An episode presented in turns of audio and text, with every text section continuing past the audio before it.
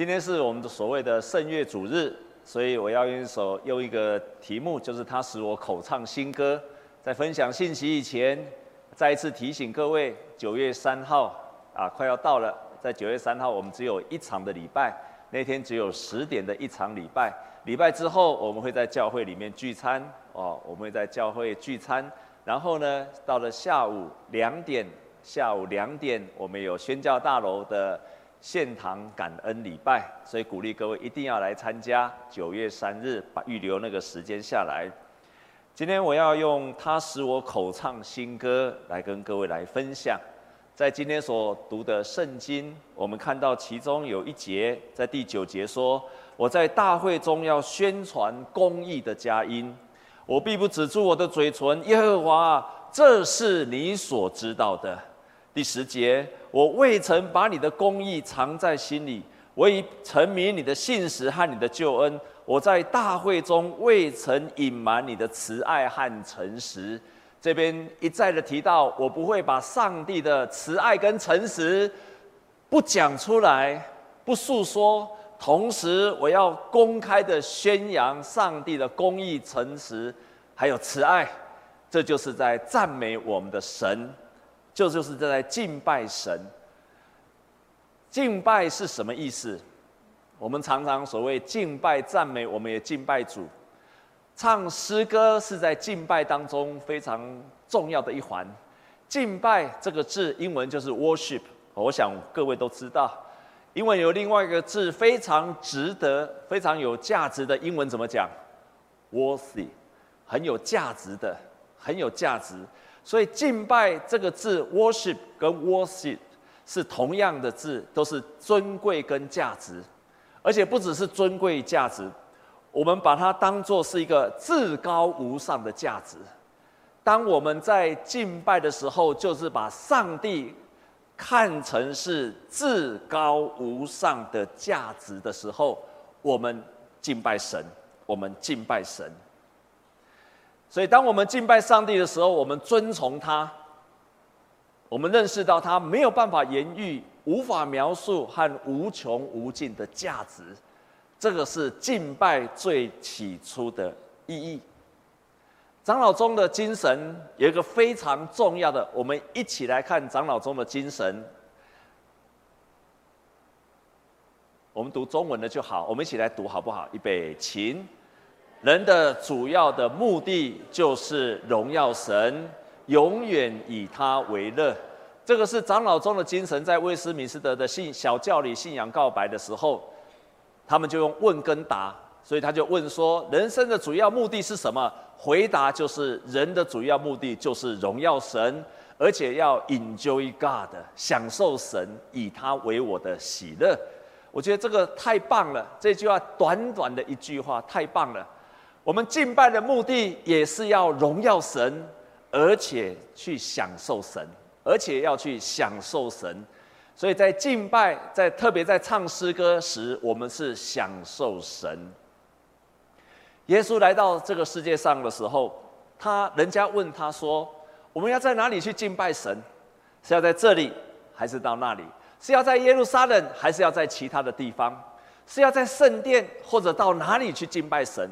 耶稣在那个时候把敬拜讲得更清楚。他说：“敬拜神的人，不是在哪里，也不是在那里，也不是在圣殿，也不是在任何地方。敬拜神的要用什么？心灵跟什么？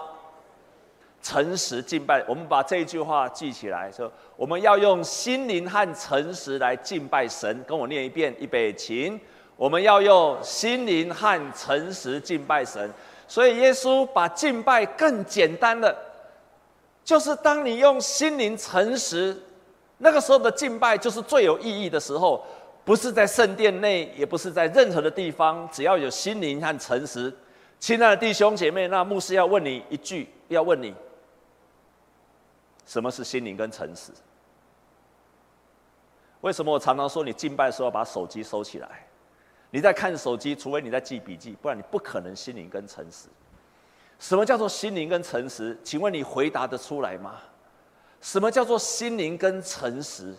请问你刚刚在听诗歌、在唱诗歌的时候，你是心灵跟诚实的吗？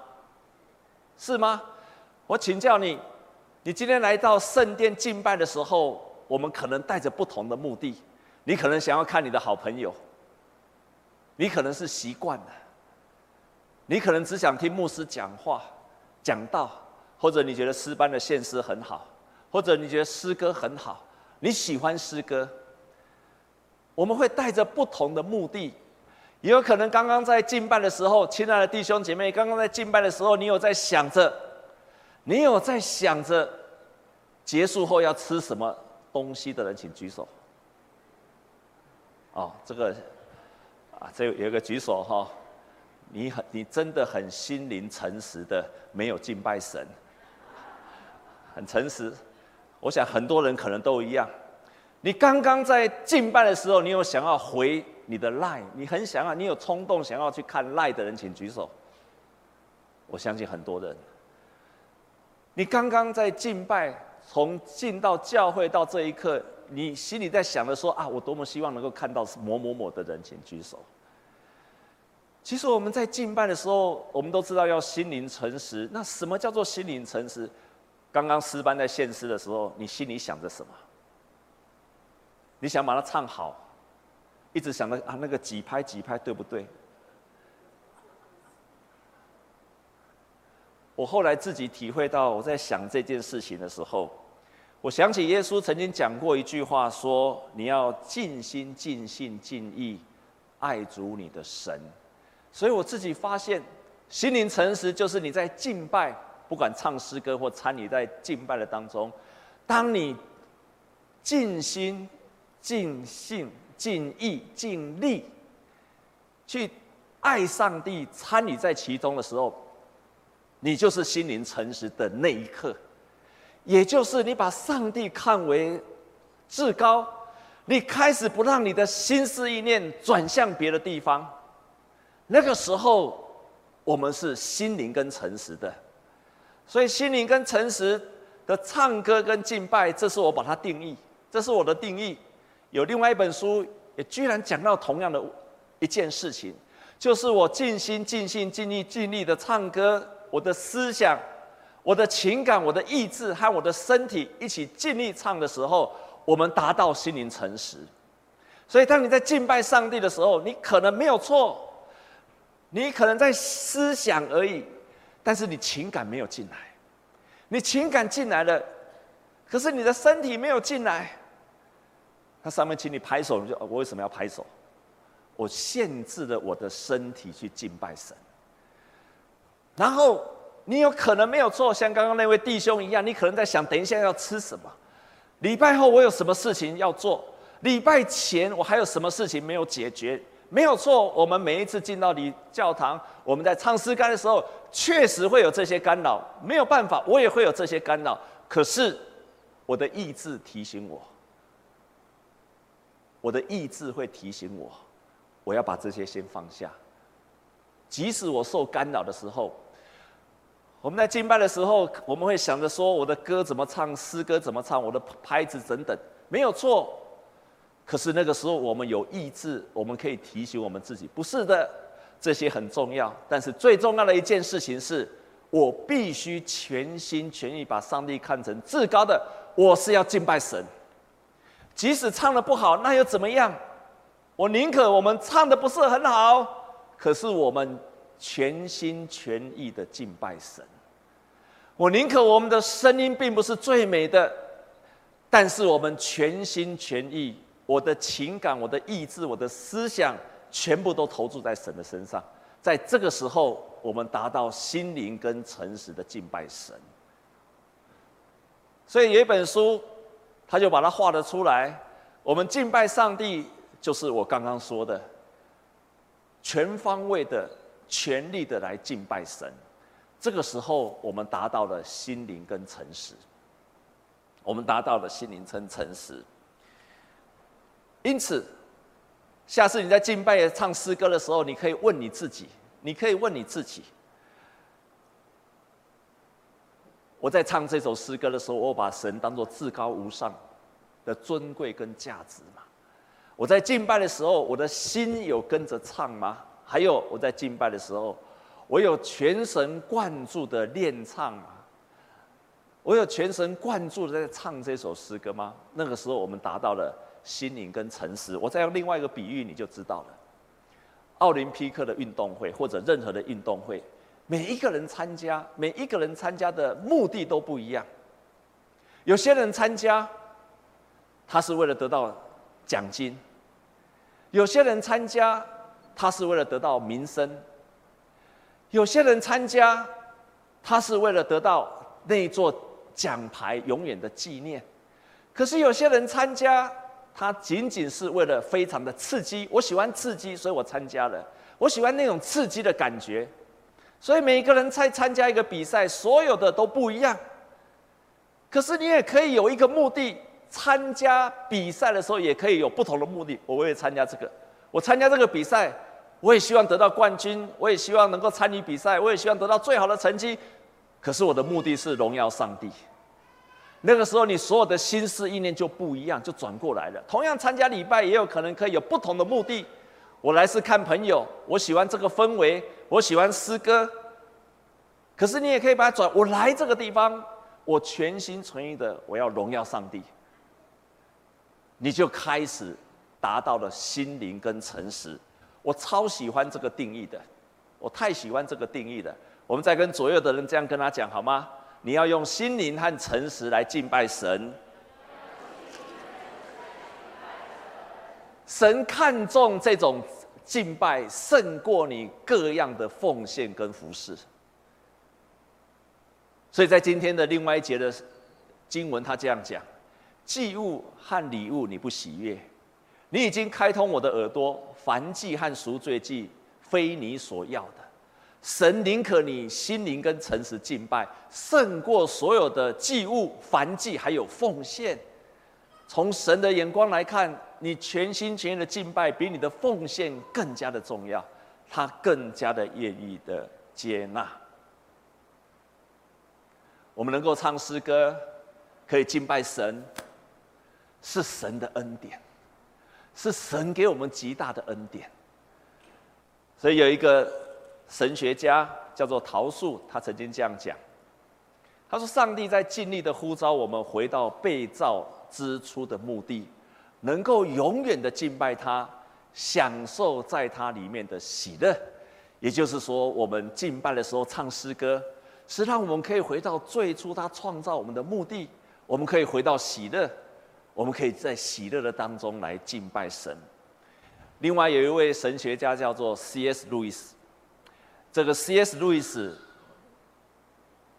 他很早就认识神，也知道基督教，但他就是不愿意接受洗洗礼。他之所以不愿意接受洗礼的原因，就是因为圣经里面有一句话：“耶和华说，耶和华说，你们要敬拜神。”他很不喜欢这一句话，因为他不喜欢被人家强迫。上帝命令我们要赞美他，他非常不喜欢这一句话。赞美就赞美。为什么还要命令我去赞美他？所以他因为这一句话就卡住了。我不愿意相信，我不愿意受洗，因为圣经说上帝命令你要赞美他。为了这句话，他不愿意接受基督教。但是过了没有多久，他非常抗拒开口赞美上帝。但是过了一段时间，他终于明白为什么神的儿女要赞美他。他这样子说。他说：“敬拜是表达出我们内在的健康。一个人愿意敬拜的时候，他的内在是健康；赞美的时候，他内在是健康的。弟兄姐妹，过去一周的当中，除了聚会以外，你自己，你自己一个人，过去一周，你有曾经敬拜、唱诗歌、赞美神的人？”请你把手举起来，啊，差不多一半，感谢神。希望你能够在你的生活当中也敬拜神，也赞美神，因为那是在表达你内在的健康。他接着这样子讲，这句话非常好，我们一起来读好吗？预备，请。正是在人敬拜、赞美上帝的过程当中，上帝与人交通同在。然后，当我们完全沉浸在上帝的爱中，在他的里面得着难以言喻的喜乐，赞美之声就自然流溢。所以在这地方，短短的一句话，他至少提到，在赞美时，我们经历到与上帝的交通同在，然后在上帝的爱中，最后是得着无法言喻的喜乐。在赞美当中，我们可以经历到这三件事情，可以经历到上件事情。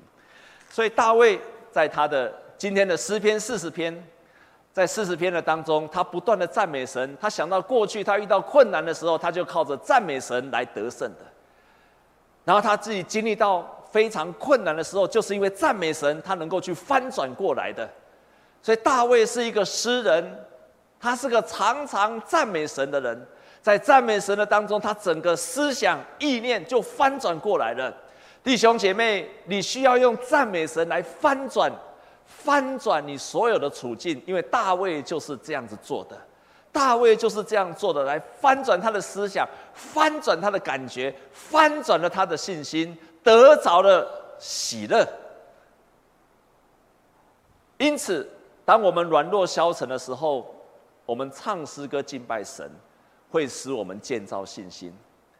我们自己独处感觉到孤单的时候，我们敬拜神，我们心中就不再孤单。当我们受试探时，我们敬拜神。神会拉我们一把，去脱离那个试探。甚至当我们生气的时候，我们敬拜神，神使我们重新恢复平静。我们情绪不稳定时，我们一样敬拜神，神使我们恢复了内在的健康的情绪。这是神给我们一个非常非常棒的礼物。圣经中一个人叫做约伯，当他经历到非常困苦时候，圣经界就是这样说。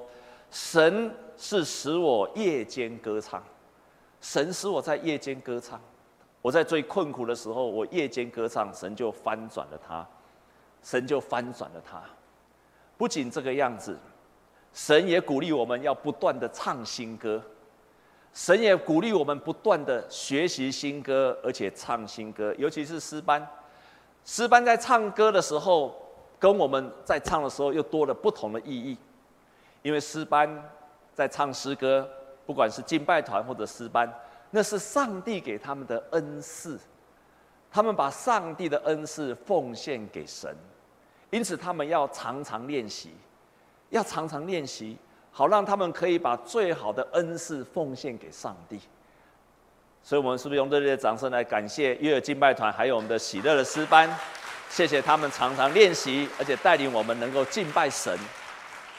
所以他跟我们不一样，他们要带领人敬拜，他们要把他恩赐奉献给神，而且要把最好的恩赐奉献给神，感谢上帝。上帝也要让我们常常唱新歌，在诗篇我们今天所读的圣经，在诗篇四十篇他说，他使我口唱新歌，就是赞美我们的神的话，许多人必看见而惧怕，并要倚靠耶和华。在诗篇的当中，不断的提到要唱新歌。诗篇三十三篇这里提到要唱新歌，因为耶和华是信实是可爱的。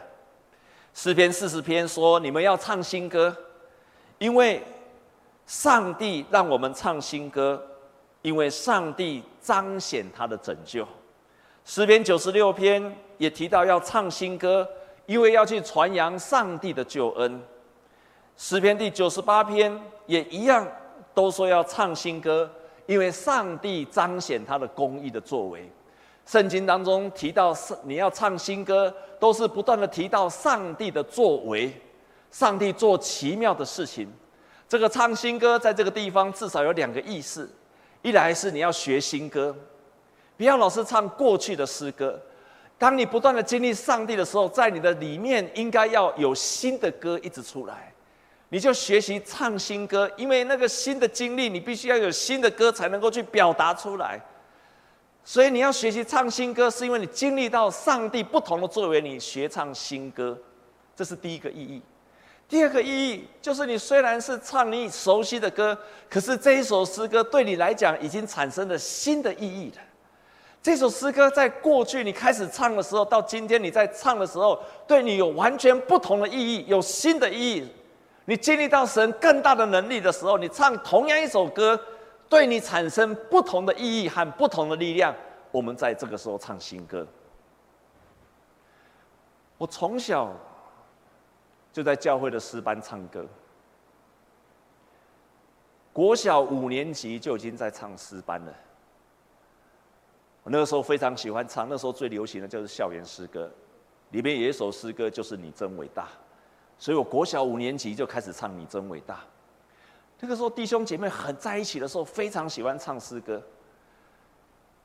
但是那时候唱诗歌，弟兄姐妹聚在一起，喜欢唱诗歌是因为那歌好听，聚在一起，好朋友聚在一起，好朋友聚在一起。那个时候那么年轻，又不会喝酒。喝酒就唱歌，也不用卡拉 OK，所以弟兄姐妹在一起就唱诗歌，常常唱你真伟大。每次唱到你真伟大，那个时候对我的意义，说真的，说真的，不是敬拜神，是好听，是因为好朋友聚在一起，共同的情感，共同的记忆，共同的喜欢。所以那首歌在那个时候对我的意义。就是这样而已。我在高中的时候经历圣灵的充满，我的生命整个翻转过来，从那一个完全没有盼望的一个年轻人，变成了充满了希望、生命完全翻转的人。那个时候我也唱《你真伟大》这首诗歌，对我的意义已经不再只是好朋友好听，对我的意义是上帝的能力。每次唱这首诗歌，就想到上帝的能力。上帝的能力，圣灵的能力，居然能够把一个人翻转过来，用那种想象不到的大能，把一个人生命完全的翻转过来。那一首诗歌对我的意义，在高中的时候，是上帝的能力，还有上帝的同在。原来神是又真又活的神，神是又真又活的神，是在我的生命的当中参与在我的里面，给我力量的神。后来有机会出国去读书，有一次就跟牧师娘还有我的母亲，我们一起开车从洛杉矶一直开，开了一天多的时间，开到大峡谷。（Grand Canyon）。有人去过大峡谷的，请举手。我们当中有人去过美国大峡谷的，请举手。好，请放下。那个时候开车开很久。一天多的时间开到大峡谷，因为人家说大峡谷的日出最漂亮，所以我们半夜就开车去。然后那时候看见了，在山头上都是白雪。开到现场到那个时候刚好是日出的时间，日出的太阳斜射在那个红色的土壤上面，然后你看到是一眼一望无际的、没有边际的一个峡谷。是没有边际的，在那一刻，我开始明白，什么叫做敬畏神，不是敬畏，而是敬畏。神是让我们是感受到害怕的，没有看过那种景象，第一次看到那个景象，你才知道神是你要去敬畏他。没有想到神是如此的创造，那个时候自然的歌就从里面唱出来了。主啊，我神，我每逢举目观看，你手所造一切奇妙大工，看见星宿，又听到隆隆雷声，你真伟大。那一刻，自然从心里面就唱出来了。那个时候，这首歌对我的意义是：神是令人敬畏的神，是要害怕的神，鬼斧神工的神。但是现在，我每一次唱这首诗歌，是无时无刻都在唱。当我祷告神、祷告蒙应允的时候，我就赞美神，唱这首诗歌。当我为别人弟兄姐妹祷告，他病得医治，我看见了上帝的医治的能力，我就唱这首诗歌。当我遇见了困难，不知道该如何做，不知道该怎么办的时候，我因为祷告，神给我智慧跟启示，在那个时刻，我赞美神。在宣教大楼建造的过程当中，几百次的困难，在那困难的当中，祷告，再祷告，突破，再突破，每一次突破，我就自然唱这首诗歌。所以这首诗歌已经不再是我童年时候的记忆跟友谊，已经不是在经历圣灵充满的时候神的同在跟能力，也已经不是在看到大峡谷的时候看到那种神的让人敬畏的创造。这个时候，神对我来说，这一首诗歌对我来说是神时刻在我的身边所彰显的神迹奇事还有能力。是我无时无刻都可以经历到的大能，哈利路亚！这是神呐、啊。每一首诗歌都产生了新的意义。神要我们唱诗歌，唱新歌，因为你一直在经历神。即使你唱同样一首歌，对你来讲都是新歌，因为你一直在经历神。如果你每还在唱同一首诗歌，你还是在想三十年前的事，那拍谁？那你很可怜，你还在唱老歌，那首老歌对你没有新的意义。如果你在唱同样诗歌，我还是很喜欢那首诗歌，那很可惜，因为你没有不断的经历神，而神是会让我们唱新歌的神。所以弟兄姐妹，我愿你在今天能够至少做两个决志，你可以做两个决志。在未来这一周，你可以做两个决志。第一个决志就是，当你陷入困难中，如果你这一周陷入困难的当中，你没有办法去改变困境的当中，找一个地方敬拜神、赞美神，一直唱，一直唱，一直唱，唱到你的思想翻过来为止，唱到你的内心平静为止，唱到神给你启示为止，再停下来。找一个地方赞美神。第二个，你可以决志。当你在教会学唱诗歌，在敬拜赞美时，在未来一周，这首诗歌对你很有意义，在敬拜当中很棒。回去之后反复的唱，反复的敬拜神。宣教师马偕被称为最喜欢唱歌的宣教士。最喜欢赞美的宣教士。最近有一个人做一个研究，过去我们的研究都是研究马街他多那个丰功伟业，他做了什么事情。最近有一个研究，就是马街所唱的诗歌，才发现原来马街是一个最爱唱歌的宣教士。当他开始布道时，一直传福音，一直传福音没有效果，来了一个人还还是没有信。他该讲的道都讲过了，于是他就邀请这个人，叫做严清华，邀请他跟他一起唱诗歌，他们就唱了一首《永远与主居住》。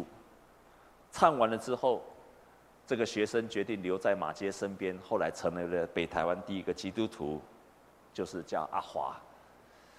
可是这个阿华信主之后，他没有美感。亲爱的弟兄姐妹，我必须要诚实的说，但台湾人很没有美感，阿妹吗？不用阿妹。台湾人对音乐也不太有太，我说那个时候台湾人对音乐也不太有太多的感受，跟西方的音乐比起来，他们没有什么感受。马偕就带着这个阿华去爬观音山，爬到最高顶，他说马，他说这个阿华的心停顿了，但是没有死去。一直到那个观音山的山顶，他看到关渡平原，看到大台北的平原，看到淡水河，那一刻阿华的心就开，他们就唱诗歌，他们就唱了一首诗歌：我认救主，唔惊更小，日日离家更近，永远与主居住。他们就赞美神。后来他传福音到新港，对平埔族宣教，他发现。原住民在那个时候心非常的硬，没有办法，他就叫他们一起大声的赞美神。在他的日记曾经有这样记录：他去布道的时候，连续八小时唱诗歌，连续八小时的赞美神，用这样子来传福音。更是有一次，他从桃园回淡水，中间遇到了土匪，被抢劫。当他被抢劫的时候，他就跟他的学生说：“我们来唱诗歌吧。”被抢劫、被围住的时候，他说：“我们来唱诗歌。”弟兄姐妹，你想想那个场景。如果有一天你被人家围住抢劫，那你突然说我们要唱诗歌，你觉得会怎么办？会发生什么事呢？你觉得会发生什么事呢？土匪在当下说：“你们一定没有钱。”所以土匪就离开了。还有一次，当他在三角埔替一个长老看医，就是看病的时候。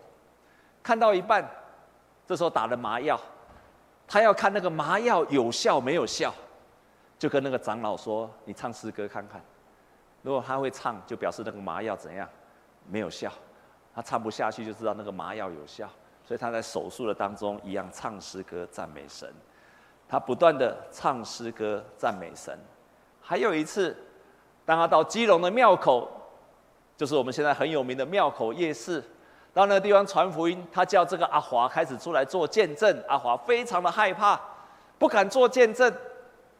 马接着带着他唱，我们来唱诗歌吧，就唱那首《我仍旧主不惊更小》。一唱完，阿华就做见证。他说：“我是敬畏创造天地的主，我不可以拜人的手所刻的像，我不可以拜他，我不可以拜。”那个老鼠会咬的神明，我不可以拜他。这个阿华就勇敢的做见证。诗歌是神赐给我们的礼物，使我们得着了信心、勇气，使我们勇敢做见证、传福音。我们一同来祷告，愿我们常常唱新歌。我们一起来祷告。主，我们感谢你。谢谢你帮助我们，谢谢你赐下诗歌给我们，让我们在孤单的时候，我们唱诗歌，我们经历神的爱丰富的在我们的里面，在我们害怕的时候，我们赞美你，如同保罗跟希拉在监狱里面赞美的时候，你就行大能的神迹，在我们得到你的恩典、祷告蒙应允的时候，我们更加的赞美你，因为你让我们得胜。在我们遇到困境，不管是工作，不管是家庭的关系，不管是各样的环境，我们遇到困境的时候，主啊，求你的圣灵就感动我们来唱诗歌赞美你。我们深信，当我们唱诗歌的时候，你会让我们翻转过来。谢谢你，我们这样祷告，靠着耶稣基督的圣名，阿门。